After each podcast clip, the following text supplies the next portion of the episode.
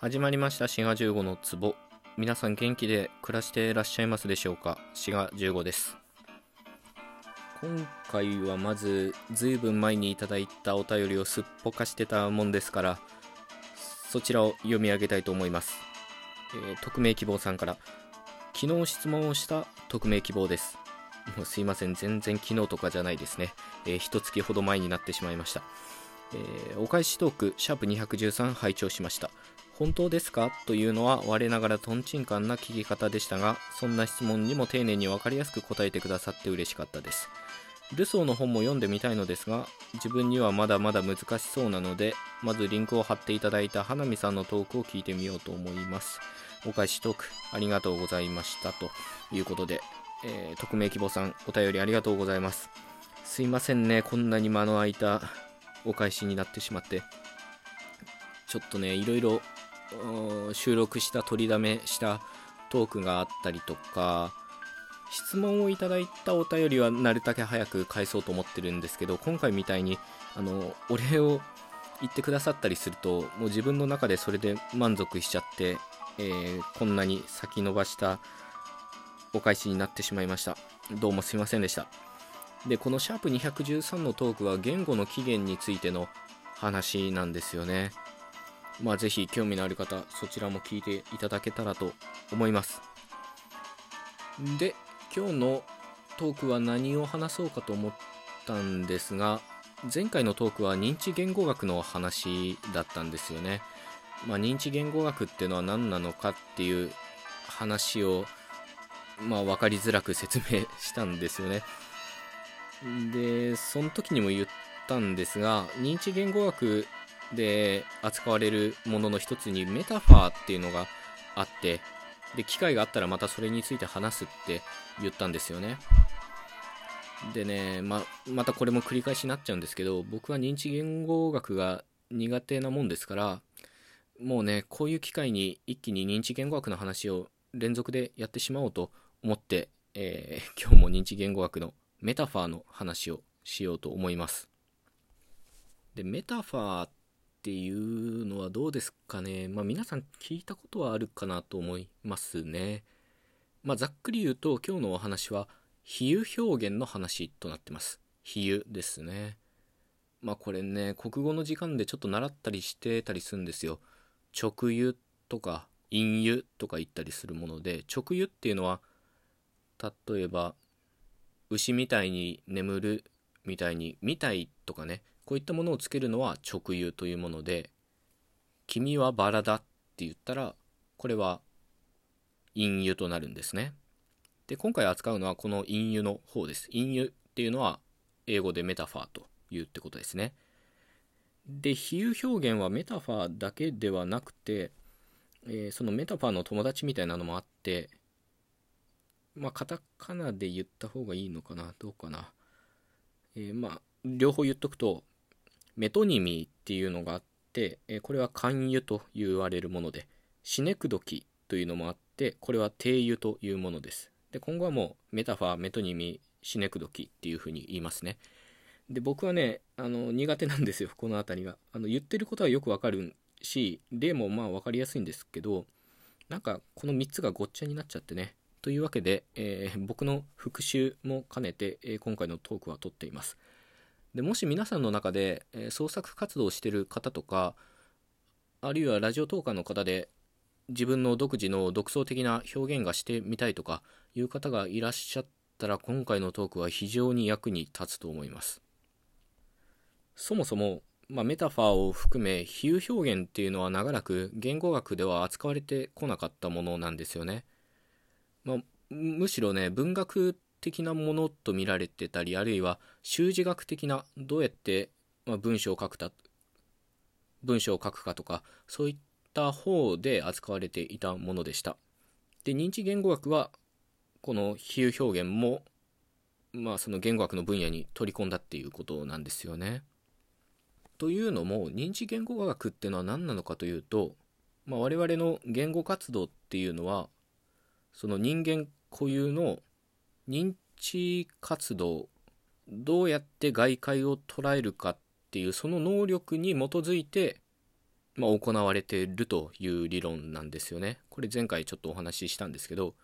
我々の認知能力が元になって言語が使われたり、まあ、生み出されたりしてるっていうことなんですよね。で、割とね、その理論に基づくと、比喩っていうのはその根幹に関わるものと確かに言えるんですね。つまり、我々が日常生活で何かに例えて言ったりするっていうのは、そういう例える能力が人間の認知能力としてあるからということなんですね。つまり、ある物事を別の何かで、まあ、なぞらえる、例えることができる。で、それの現れがメタファー、メトニミー、シネクドキだということなんですよ。さっきの例で言うと、メタファーだと、君はバラだみたいなものですね。で、当然これは君とバラの間に何かしらの類似性を見つけて、まあそういうふうに例えてるということですよね。あるいは人生は旅だとかね。まあ英語でも time is money とかね。時は金なりとかも、まあ両者の類似性を捉える能力が人間にあって、まあそれに基づいた表現であるということなんですね。で、僕はね、まあメタファーはいいんですよ。まあ単純に例えてるだけだからってことで。問題は次のね、メトニミとかが何だったっけなってよくわかんなくなるんですよね。で、メトニミっていうのは、そのものを隣接関係というか、近いものというか、まあ、近接したものとかね、まあ、要するに近いもので置き換える、例えるものをメトニミーと言うんですね。この例でよく出てくるのは赤ずきんとかですね。あれは当然女の子を指してるわけですけど、女の子をその赤ずきんっていう、まあ、衣類を経由して女の子を指してるわけですよね。こういったものがメトニミーというものです。あよく考えたらワンピースのキャラクターってそういうの多いですね。黒ひげ、白ひげ、赤髪、麦わら。おー、なるほど。なので、ワンピースのキャラクターって、割とネーミングにメトニミーが使われているということですね。でね、メトニミーはね、ちょっとここでは詳しく言いませんけど、メトニミーと省略はあの全然違うものだとあのお考えくださいね。でね、人によってはね、我々の言語活動のほとんどはこのメトニミーであるという人もいます。例えば、新聞を読む。これもメトニミーらしいんですよ。正しくは、新聞の文字を読んでるんだからってことですね。で、その文字っていうのを、まあ、近い関係にある新聞を経由して指してるってことなんですよね。まあ、新聞だとあれだから、村上春樹を読むとかもそうですよね。あれは作者を経由して本、さらには文字を指してるとか、あとね、こういうのがよくありますよね。机に座るとかテーブルに座るとか、ついつい言っちゃうみたいな。正しくは、椅子に座るのに、テーブル、机に座るって言っちゃうっていうね。あれもまあ、ある意味で間違ってないんですね。このメトニミーの観点に立てば。つまり、椅子っていうものに、机とかテーブルを経由して、まあ、指してるってことなので、やっぱり隣接したものに置き換えてるってことですからね。まあちょっとややこしくなってきましたけど、ワンピースのキャラクターを思い浮かべたらわかるということですね。